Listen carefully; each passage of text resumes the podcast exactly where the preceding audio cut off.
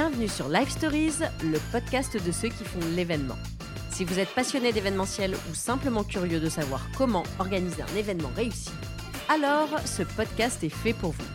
Je suis Agathe Samut, la fondatrice de Committee, et dans chaque épisode, je reçois des personnalités du monde de l'événementiel. Ensemble, nous décryptons les tendances, partageons des bonnes pratiques et des conseils d'experts.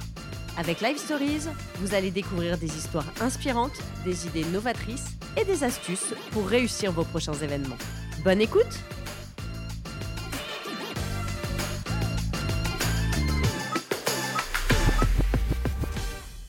Bonjour à tous, bienvenue dans ce nouvel épisode de Live Stories.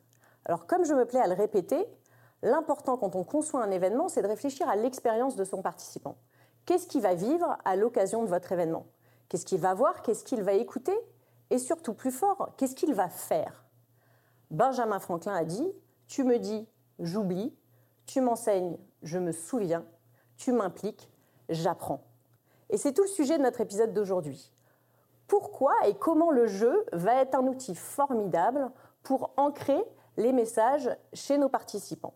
Et pour en parler, j'ai invité une experte en jeu qui a créé une agence de conception de solutions ludiques. Et j'ai le plaisir d'accueillir Coralie Fragnat. Bonjour Coralie. Bonjour Agathe. Alors comme je disais, tu es la fondatrice de Bijouer, donc une agence de création, de conception et de solutions ludiques. C'est ça? C'est exactement ça. Voilà. Alors comme ça, on peut se dire que c'est un peu étonnant comme idée, comme concept. Donc j'aimerais savoir, dans ton parcours, qu'est-ce qui t'a mené justement à cette idée et à proposer ce service aux entreprises? Donc avec mon associé Isa Terrier, on a monté Bijou il y a sept ans. Et comment c'est venu? On a deux parcours très différents. Moi, j'ai euh, fait une école de commerce. Après, j'ai commencé euh, dans une agence de communication. J'étais chef de projet digital. Mhm. Euh, et puis, euh, très vite, j'ai manqué de sens dans mon travail. Euh, notamment, une fois, je me suis retrouvée sur un tournage pour une marque de tampons et j'ai vu ma cliente passer du vernis sur ce tampon et je me suis dit, c'est vraiment ça mon job, je vais faire autre chose. J'ai ensuite travaillé dans une agence qui était plus sur le développement durable, où là, je montais des projets entre des, entre des médias, des startups, des grands groupes sur des enjeux de société. Mhm. Euh, donc là, vraiment, euh, c'était le début de la RSE. Je crois qu'on ne parlait pas encore de RSE, on parlait de développement durable. Donc c'était euh, l'économie sociale et solidaire, la finance solidaire, etc. Donc vraiment les sujets de fond. Euh, et puis donc j'ai fait ça cinq ans. Et au bout de ces cinq ans, je fête mon anniversaire et je retrouve mon amie d'enfance Isa, qui, euh, elle, a un parcours plus de, de médiation culturelle, qui ensuite avait monté euh, un bar, donc un lieu à Paris dans lequel elle faisait plein d'événements. D'accord. Et on se retrouve et elle me dit euh, Je suis en train de créer un business plan. J'ai dit Ah bon, c'est quoi ton sujet? Elle me dit C'est le jeu. Et je lui dis Ah, j'ai toujours voulu créer un jeu. Et la discussion va pas beaucoup plus loin que ça parce que c'est mon anniversaire. Et euh, elle me convoque euh, deux semaines plus tard. Euh, elle, elle raconte qu'elle est rentrée chez elle en disant Je crois que j'ai trouvé ma future associée. Donc elle me convoque, elle me parle de son projet qui était, elle, plutôt un média qui parlerait de jeux et de société D'accord. convaincue que le jeu était présent un peu partout, dans la science, dans la médecine- etc. Et moi, qui avais pas mal travaillé avec les médias, euh, je lui disais que pour euh, trouver un modèle, un business model euh, pérenne, peut-être que rajouter un produit jeu avec aurait du sens. Et donc, avec l'idée d'un produit jeu et du média, on s'est lancé euh, comme ça. D'accord. Et puis, on a commencé à faire, euh, on a commencé à faire deux choses. On a commencé finalement à rédiger pas mal d'articles sur jeux et société. On a rencontré pas mal de monde et c'est un peu comme ça qu'on a trouvé nos premiers clients. Euh, au début, on a fait beaucoup d'événementiels dans des lieux euh, parisiens, le hasard ludique, le petit bain, etc. Et puis, petit à petit, on a travaillé pour des entreprises de plus en plus grosses et de fait sur des sujets de société, puisque moi, c'était un peu mon, mon truc, quoi. Donc, très vite, on a été sur des, voilà, sur des sujets développement durable. D'accord. Donc votre concept, c'est qu'effectivement, vous développez des jeux sur mesure pour les entreprises, pour justement aider à l'intégration des messages et à la sensibilisation à des sujets euh, internes à l'entreprise ou plus globalement des sujets de société. Euh, on va citer plein d'exemples pendant Oui. cet épisode, mais ce que j'aimerais, c'est qu'on se concentre sur un exemple spécifique pour que tout le monde comprenne bien comment justement euh, le mécanisme du jeu va pouvoir porter des messages. Et ce jeu, donc, qui est le seul jeu packagé que vous avez, euh, qui s'appelle les 1000 pas. Donc, est-ce que tu peux nous expliquer ce qu'est ce jeu des 1000 pas et comment ça fonctionne? Alors, Les 1000 pas, c'est un jeu qu'on a créé avec 700 témoignages de femmes. D'accord. qui permet euh, d'expliquer euh, les difficultés que rencontrent les femmes pendant leur carrière professionnelle. Ok. Donc, on a lancé un questionnaire, on a demandé à ces femmes quels freins elles ont pu rencontrer pendant leur carrière, euh, quels accélérateurs aussi, et puis si elles étaient présidentes de la République, ce qu'elles mettraient en place. Et une fois qu'on a collecté toutes ces données, donc Mhm. c'était tout, tout ça compilé dans un fichier Excel euh, très intense, plein de témoignages, euh, on en a fait ce jeu. Euh, pourquoi les 1000 pas? Parce que, euh, petit clin d'œil aux 1000 bornes, parce que la mécanique reprend un peu la mécanique du 1000 bornes. Pourquoi? Parce qu'on a voulu montrer les freins et les difficultés que rencontrent les femmes. Et en fait, tous les gens qui ont joué aux 1000 bornes se souviennent des crevaisons, euh, de, Des feux rouges. des feux rouges, surtout des feux rouges, etc. Et surtout de, bah, de galérer et d'attente et d'avoir de passer plusieurs tours de jeu sans pouvoir avancer. Et nous, c'est vraiment ce qu'on voulait montrer, quoi, que parfois, Mhm. euh, on est freiné pour multiples raisons. D'accord. Donc on a fait ce jeu avec ces témoignages, etc., euh, qui aujourd'hui euh, peut être acheté en ligne et on anime avec des ateliers. D'accord. Et donc, du coup, comment vous avez intégré ces témoignages dans le jeu, vraiment? Eh bien, euh, en fait, ce qu'on s'est dit, c'est qu'on voulait vraiment prendre en main ce sujet. Donc, comme tu le disais, on fait du sur-mesure, donc euh, on répond à des demandes. Mais là, c'était notre propre commande. On n'a pas attendu qu'une entreprise nous demande ce jeu. Euh, par contre, quelle légitimité on a, nous, sur le sujet bah, Pas trop. On est légitime, nous, pour créer des jeux, mais pas sur le fond. Donc, en recueillant les témoignages, euh, c'est pas notre voix, c'est la voix des femmes. Quoi. On porte la voix des femmes. Donc, chaque carte, le système, c'est vous avez mille pas à faire. Euh, ça représente une carrière, euh, et puis il va y avoir effectivement un certain nombre de feux rouges euh, qui représentent des freins qui sont classés par catégorie. Donc, ça peut être argent, estime de soi, équilibre vie pro, vie perso. Mhm. et, et sur chaque carte feu rouge, il y a un témoignage de femme D'accord. et qu'on a été, nous, appuyés après par des données chiffrées. Donc, quelles que soient les réactions, parce que parfois il y a des réactions face euh, à ce jeu et à ce sujet, euh, c'est non négociable et non discutable. Ce sont des témoignages qui nous ont été rapportés et c'est appuyé par des vraies données. D'accord. C'est par exemple, euh, j'ai été enceinte et du coup, voilà ce qui Je n'ai pas pu reprendre ma carrière euh, comme avant, où c'est euh, j'assiste, je suis dans un entretien d'embauche et euh, deux recruteurs disent devant moi, elle vient de se marier, elle va bientôt nous faire un gosse, Enfin, tout un tas de, de choses un De- peu. De beaux témoignages, Voilà. de compréhension. Donc c'est assez, euh, bah, c'est assez marquant. Quoi. Donc, Mm. on, on fait jouer hommes et femmes. C'est un jeu qui se joue en mixité. Ça, c'est important de le rappeler parce que parfois les hommes disent Ah bah, Je ne suis pas concerné. Euh, si, si. Euh, tout le monde incarne une femme et puis euh, bah, vous partez dans votre carrière et vous allez vivre un certain nombre de situations. Euh, et voilà, ça fait, ça fait réfléchir. Est-ce que ça fait réfléchir ces messieurs quand ils sont coincés et qu'ils ne peuvent pas jouer plusieurs tours? Oui, alors il, se passe, il y a un phénomène intéressant. Quand ce sont des femmes qui jouent, il y a beaucoup de partage d'expériences et même ce que, ce que j'aime bien observer quand je vois des parties de mille pas, c'est que bah, les joueurs et joueuses euh, posent leurs cartes et puis discutent. Et puis disent, ah bah, moi j'ai vécu ça et j'ai vécu ça, etc. Donc c'est vraiment une excuse aussi pour discuter plus que le côté euh, je vais gagner, je serai le premier ou la première à gagner, etc. Euh, c'est d'abord pour participer. Et quand on joue en mixité aussi, c'est intéressant parce que ouais, je pense que ça permet de prendre conscience de certaines choses. Bah, c'est ça un peu aussi euh, l'intérêt du jeu, c'est-à-dire qu'on se met exact. à Mm. la place d'une personne et on expérimente au final euh, vraiment. Et puis je pense qu'il y a un côté aussi un peu libérateur de la parole pour les femmes qui, à l'occasion euh, de cet échange, peuvent partager quelque part un peu euh, ce qu'elles ont pu vivre. Mm, mm. Qu'est-ce que justement, comment ça se passe dans une entreprise quand vous proposez ce jeu-là au niveau des personnes et des participants? Qu'est-ce que vous avez eu comme retour suite à, à ce genre d'atelier? Alors, on a souvent des retours positifs. Enfin, on n'a même eu que des retours positifs. Mhm. En général, euh, c'est vrai que quand j'en parle comme ça, ça peut être un peu fictif, mais dès, dès que les gens jouent, ils ont envie de faire jouer euh, leurs collègues, leur famille, etc. Donc, à partir du moment où le jeu rentre dans une entreprise, en général, il est euh, assez bien diffusé. Donc, on, commence souvent par faire jouer les RH, les gens de la com, ou alors les réseaux féminins d'entreprise. Mhm. Et, et en fait, c'est une expérience marquante. Je- C'est pas non plus euh, traumatisant, quoi, mais c'est marquant parce que euh, on s'en souvient et donc ça donne envie aux gens après de le déployer en entreprise. Euh, Jamais eu de réfractaire, jamais eu de. Souvent, on me pose cette question et comment ça se passe, comme si le sujet était très euh, délicat et touchy, etc. Euh, non, il y a quand même de. Mm.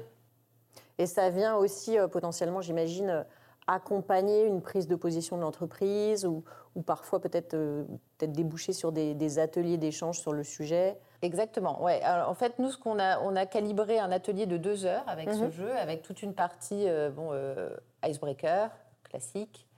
Ensuite, on explique les règles du jeu, les groupes jouent et ensuite on fait une petite phase d'idéation. D'accord. Euh, la question classique, c'est euh, et qu'est-ce qu'on peut faire chez nous? Qu'est-ce qu'on peut mettre en place, nous, dans l'entreprise? Qu'est-ce qu'on peut mettre en place dans le groupe, euh, dans l'équipe, etc. Et là, puisque les participants ont vu tout un tas de situations mhm. problématiques, ils ont vu aussi plein de solutions, puisque bah, il n'y a pas que les feux rouges, mais il y a aussi des feux verts avec des solutions que déjà dans le jeu, on a impulsé, on a des cartes idées à inventer ou pour se débloquer, il faut aller créer soi-même une idée. Donc on, accompagne déjà vers la phase d'idéation. Euh, et là, par un système un peu de, réflexion et de post-it par équipe, on les fait déjà travailler sur les actions qui pourraient être mises en place. Et, euh, ça peut initier bah, une feuille de route. Quoi. Euh, mm. J'ai déjà vu des entreprises faire jouer tous leurs salariés en même temps et s'engager directement à mettre en place bah, un référent égalité, enfin des choses qui peuvent être mises en place facilement, s'engager directement. Mm. Bah, on comprend bien effectivement que c'est un moyen d'impliquer euh, dans cette réflexion globale et pas juste d'avoir un côté euh, descendant du message. Moi, c'est ce que je comprends effectivement de, ce que tu nous racontes sur ce type d'atelier, c'est qu'on implique et en même temps on construit avec eux sur ce sujet-là. Alors là, les, 1000 pas, c'est un sujet plutôt sur euh, l'égalité homme-femme, donc plutôt un, sujet inclusion. Euh, c'est quoi les grands autres sujets sur lesquels euh, tu travailles? Parce que ce qu'on disait, c'est que c'est plutôt des jeux sur mesure que vous faites. Donc, quelles sont les demandes que vous avez régulièrement des entreprises et sur lesquelles vous travaillez sur des jeux? Alors, il peut y avoir des sujets euh, de fond. Alors, on travaille beaucoup sur les sujets RSE mhm. au sens très large, puisque, bah, comme le jeu, comme tu le disais, peut favoriser l'empathie, comprendre un sujet, etc., c'est un super outil. Et aussi, c'est une vraie problématique des entreprises de de se demander comment j'embarque tout le monde dans ma stratégie RSE et que ça reste pas juste euh, pour une petite partie de la boîte, puisque tout le monde doit agir. Mm.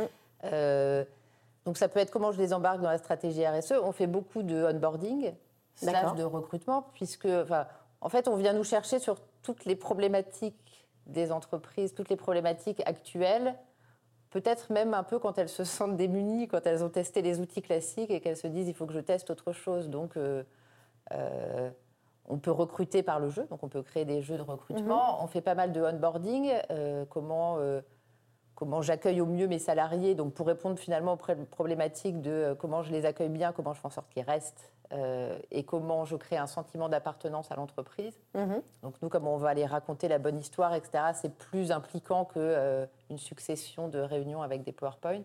Bien sûr. Donc on va déjà les rendre acteurs. Par exemple, pour des entreprises, euh, ça marche pas mal pour des cabinets de conseil. Quand ils recrutent des consultants, les consultants, ils sont tous dispatchés euh, dans des entreprises. Bien sûr. Comment je crée le sentiment d'appartenance? Et eh ben, Le jeu va permettre voilà, de, de, raconter une histoire et d'accompagner toute cette partie onboarding. Est-ce que tu as le sentiment que le jeu, c'est quelque chose qui fonctionne plus avec une certaine typologie de personnes ou pour le coup, ça arrive à embarquer vraiment N'importe quelle typologie, n'importe quel âge euh? Je crois que ça embarque tout le monde. Euh, D'accord. Il y a des boîtes plus ou moins frileuses, j'imagine. Euh, mais on a tous été enfants. Donc en fait, je crois que ça, embarque tout le monde. Puis jouer dans le cadre d'une entreprise, c'est pas mal. C'est pas mal, à condition ne propose pas souvent. Il y, a, tout un sujet, il y a d'ailleurs eu pas mal d'émissions de radio là-dessus sur mhm. euh, est-ce que jouer en entreprise c'est mal, est-ce qu'on manipule les salariés en les faisant jouer? Il y a, y a, un sujet là-dessus euh, qui n'est pas un sujet pour nous à partir du moment où c'est au service de quelque chose de positif. Et euh, on fait appel à nous aussi pour créer du lien dans les équipes, pour, que les gens se parlent mieux, pour que les mm. gens se parlent bien, pour réfléchir autour de la convivialité. Donc euh, quand c'est ça, il euh, n'y a rien de, rien de dangereux dans le jeu. Non, euh, a priori. Il ne faudrait pas que les gens prennent trop de plaisir au travail. Attention. tu es, vous êtes avec ta cofondatrice une agence donc spécialisée dans les solutions ludiques. Quel est le parcours justement quand un client vous contacte? Comment ça se passe? Est-ce que le client arrive juste avec un message à faire passer et vous derrière, vous allez développer tout votre savoir-faire? Ou le client arrive en disant déjà, moi je sais ce que je veux, je veux tel jeu de telle manière. Comment ça se passe? Alors, ça dépend. Euh, on a des... bon, le client vient nous voir quand il sait déjà qu'il a une problématique et que le jeu peut répondre à cette problématique. D'accord. Euh, partant de là, nous, on lui fait remplir un brief. Donc, mhm. euh, on a un brief spécial jeu. Qui est... et, donc là, on va vraiment lui essayer, nous, de bien de comprendre les objectifs. Souvent, souvent la difficulté, c'est que le client est habitué à faire un brief pour une agence classique, mais pas pour une agence qui crée du jeu. Donc, il faut déjà qu'on l'accompagne sur euh, le bon brief. Euh, et même quand il a une idée, bah, donc parfois ils arrivent avec une idée de jeu, mais euh, on vient souvent la challenger parce que bah, il faut vraiment que la mécanique soit au service du message. Donc c'est vraiment quel est l'objectif? Je veux former, je veux sensibiliser, je veux, bon, je veux animer mon événement, mhm. je veux faire passer tel message. Euh, après, quelles sont les contraintes? Est-ce que j'ai 5, 10, 50, 500, 1000, 10 000 personnes à former, slash sensibiliser, etc. D'accord. Euh, est-ce qu'elles sont toutes au même endroit? Euh, Est-ce qu'elles sont toutes dispatchées? Est-ce que, est-ce que, voilà, est-ce que j'ai des contraintes techniques, matérielles, budgétaires, etc. Et en fonction, nous, on va aller vraiment inventer la bonne mécanique. D'accord. Et et vraiment, on peut aller faire du digital comme on peut faire du présentiel. Enfin, peu importe le matériel, ça peut être un plateau, des cartes, euh, des bâches, euh, une animation, un escape game euh, et Klaxoon en ligne, un escape game en ligne. Enfin, on est libre du format. D'accord. Est-ce que tu as un exemple de, projet de, de, jeu de clients que vous avez accompagné justement sur, sur une thématique, par exemple d'onboarding, puisqu'on en a parlé tout à l'heure? Eh bien, de onboarding, on avait fait. Euh, là, on est en, on est en train d'en faire un. Euh, mhm. On en a fait un il y a quelques années pour la Halle. D'accord. Où là, on l'a fait. Euh, c'est un onboarding en plusieurs étapes. première étape, je découvre l'entreprise et les métiers de l'entreprise. Donc, avec. là, c'était des cartes questions, quiz, découvert des métiers. D'accord. Après, il y avait une deuxième partie sur découvrir comment est organisée l'entreprise. Donc je dézoome, ce qu'on fait jamais dans une boîte et, ce qui est dommage. Quoi. Donc je dézoome, comment sont organisés les services, etc. Et quel métier dans chaque service. Mhm. Euh, donc avec un système de planètes et puis euh, les métiers satellites. Et ensuite, la troisième partie, c'était une chasse au trésor dans les bureaux. D'accord. Dans leurs locaux qui étaient à la fois des bureaux, mais il y avait aussi des studios de production de vêtements, etc. Euh, ce qui permet en très peu de temps de savoir où est le service RH, où est le service reprographie. Où est... Donc ils avaient une petite enquête à mener euh, avec des choses à aller imprimer, des choses à aller chercher à la cantine, des choses à aller chercher euh, un peu partout. Euh, D'accord. Et avec là-dedans aussi des scénarios qui permettent aussi de. On avait un scénario produit pour les participants qui allaient plus vers le produit, et il y avait un scénario aussi sur qui s'appelait Mission RSE, je crois, sur les mhm. engagements, qui permettait aussi de, de, de bah, faire passer ces messages-là. D'accord. Vous avez euh, une réflexion qui est assez complète, comme on peut le voir là. Vous aimez bien accompagner euh, sur différentes étapes. Ce n'est pas forcément euh, que un temps et un jeu à un moment donné. Est-ce que tu pourrais par exemple nous parler de l'exemple d'Aesio? Oui, alors Aesio, on a, on a travaillé avec eux sur le sujet de la convivialité. et, et, ça s'est fait en plusieurs étapes, aussi liées au Covid, je dois le dire, qui fait qu'il y avait un événement présentiel qui avait été prévu. Euh, qui n'a pas eu lieu. Et on a fait d'abord plusieurs étapes en digital. D'accord. Euh, l'idée était de les faire réfléchir, donc de faire de l'idéation sur euh, c'est quoi la convivialité, qu'est-ce qu'on peut mettre en place autour de la convivialité, etc. Mais avant d'arriver à, on va dire, à la partie professionnelle et technique de comment concrètement on met la convivialité en place, on leur a fait expérimenter la convivialité.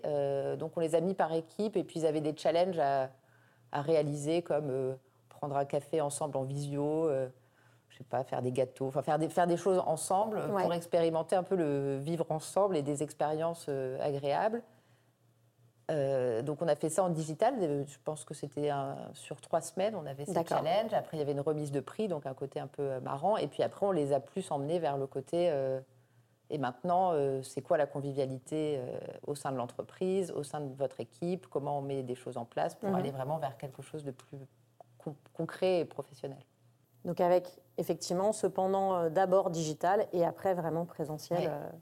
Ouais. Euh. D'ailleurs, euh, sur le côté accompagnement, par exemple, il y a quelque temps, j'ai une boîte qui vient me voir en disant bah voilà, je voudrais faire un jeu sur une toute petite partie de la stratégie RSE. Mhm. Et moi, je les aide aussi à, à dézoomer et à dire bah, moi, je veux bien vous faire un jeu sur ce sujet, mais quelle est votre stratégie RSE au global et comment on peut raconter une histoire ludique tout le long pour, pour mettre vraiment tous les sujets sur la table Parce que là, vous, avez, vous allez avoir une action, mais si vous voulez vraiment euh, être pertinent, est-ce qu'on ne doit pas euh, dézoomer et voir comment on vous accompagne sur tout le déploiement de la stratégie et pas juste une seule action? Oui.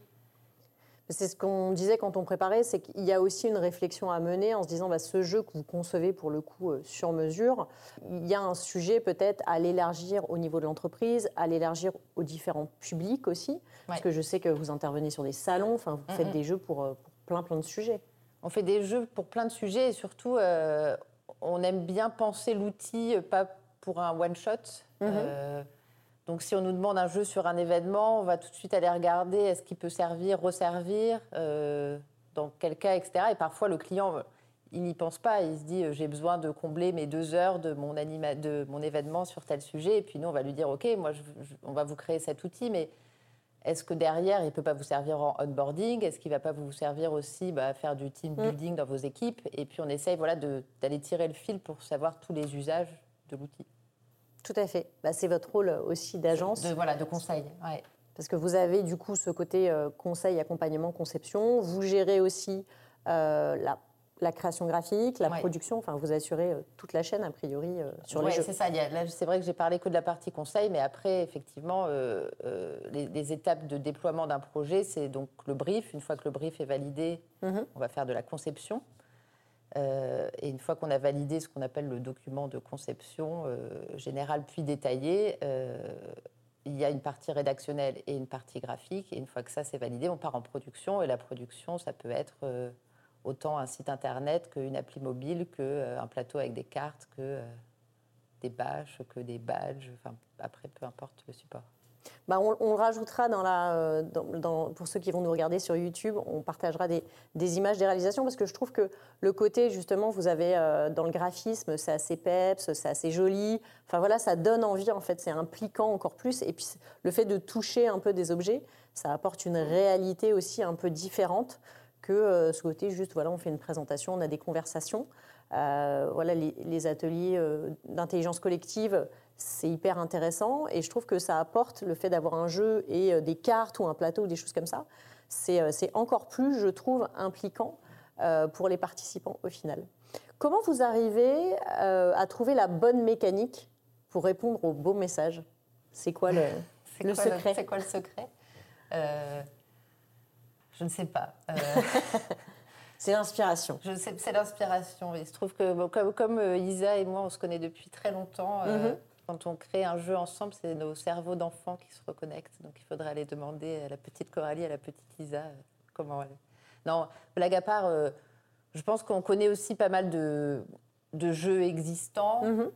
Et donc très vite, euh, notre cerveau doit être formaté à quelle mécanique, pour quel message. euh, il y a plusieurs grandes catégories, c'est-à-dire Ouais. si l'objectif il va être de mémoriser des infos. Typiquement tous les jeux de hotboarding, euh, là on est souvent sur des choses très classiques de quiz, euh, etc. pour mémoriser l'info euh, comme ça. D'accord.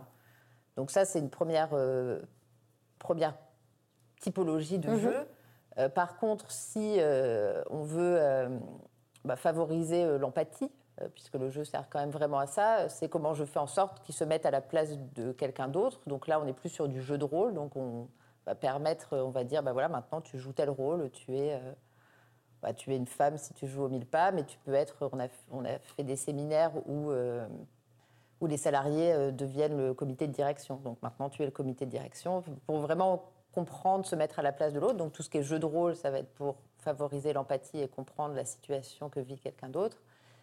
Et euh, Escape game aussi, euh, tu disais que ça c'est des choses que vous faites. Qu'on fait, ouais, qu'on a, qu'on a fait, qu'on fait de moins en moins. C'est Mhm. plus, la, c'est plus la mode. Alors est-ce qu'il y a des modes justement? Oui, alors il y a des modes. Euh, c'est très marrant. À l'époque, en fait, on nous a demandé, donc on a 7 ans, au début, on nous demandait beaucoup d'escape game euh, parce que c'était le truc du moment, à un point où, quand on nous demandait à la fin un escape game pour 400 personnes en extérieur, euh, il n'y avait plus grand-chose d'escape game. Enfin, bon. Après, c'est le, vocabulaire du jeu aussi, euh, mm. il est très spécifique, donc il faut quand même le, le connaître. Et alors en ce moment, la mode, c'est les fresques. D'accord. Qui euh, sont pas vraiment un jeu, quoi, qui sont un outil ludique parce qu'il y a des cartes, mais il n'y a mm. pas, c'est pas non plus, il a pas non plus une vraie mécanique de jeu dans les fresques. Mais en tout cas, c'est des super bons outils, les fresques, pour comprendre euh, bah, cause, conséquence d'une situation. Donc euh, donc vous travaillez des fresques, mais vous essayez peut-être de les twister un peu euh, ouais, à là, on a, là, on a fait des fresques, ouais. Mm. On a fait une fresque de, de la qualité pour un client. D'accord, ok. Euh, mais euh, c'est très bien pour expliquer les causes et les conséquences. après, bah, c'est pas un jeu en tant que tel. Mm. oui, c'est vrai. Et on a, je sais que sur les événements, il y a souvent cette question autour du networking qui se pose, parce qu'il y a beaucoup d'événements en présentiel, heureusement on est de retour en présentiel.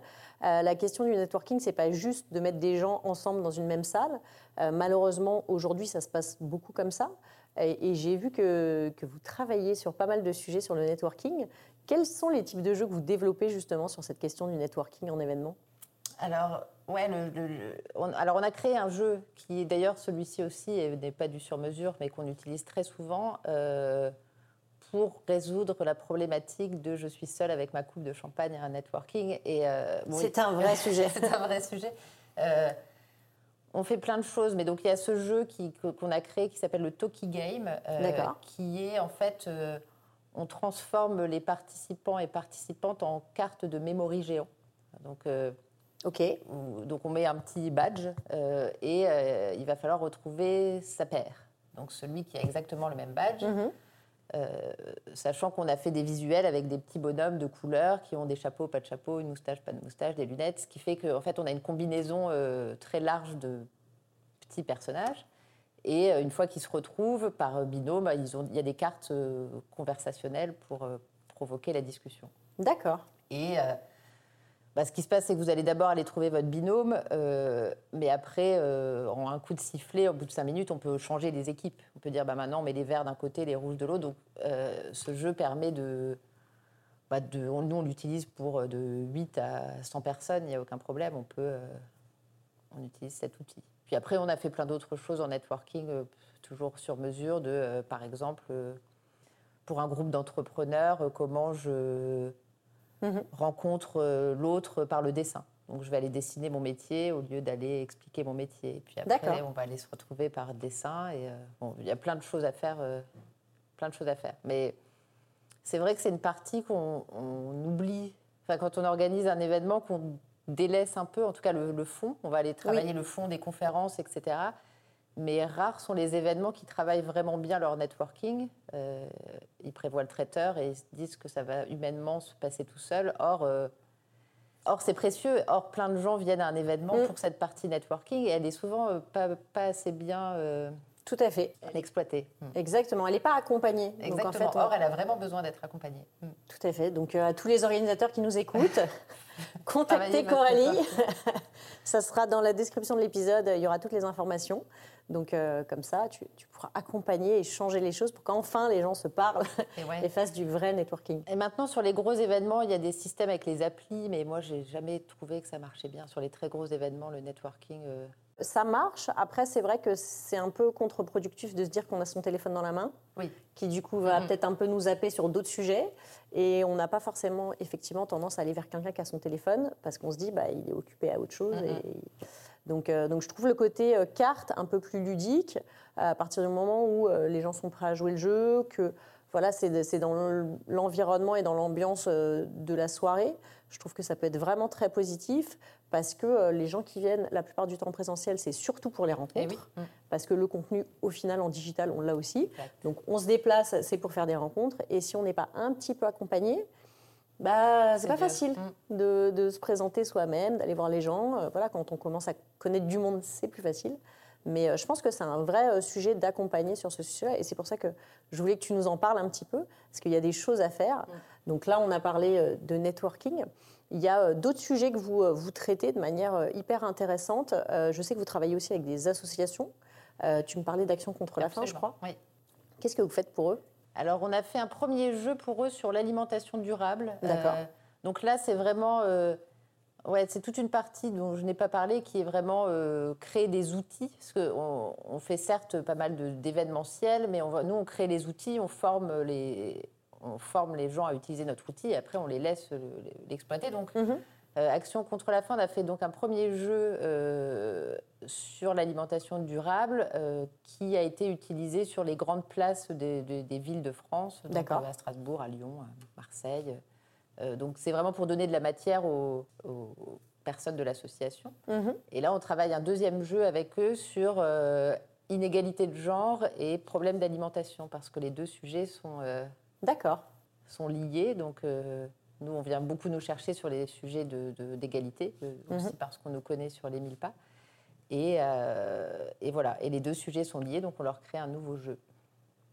Bah, c'est tout l'intérêt, effectivement, de votre accompagnement qui, qui apporte une vision globale du sujet, de se dire bah, comment on va arriver à développer un jeu qui va fonctionner aussi bien, bah, là, par exemple, sur du grand public, que euh, sur des populations internes, que sur des populations externes, que sur des salons, que euh, c'est cette approche-là aussi qu'on peut venir euh, chercher chez vous, Ouais. sur un message clé qu'on a envie de déployer sur tous ces, ces cibles, avec un seul potentiellement et même outil. Oui, modulable souvent. Enfin, ce qu'on ce qu'on propose, et notamment c'est ce qu'on est en train de faire avec Action contre la faim, ça va être un jeu modulable qui permet d'avoir un module euh, grand public et après, un- on va dire un niveau expert euh, pour aller un peu plus loin sur le sujet.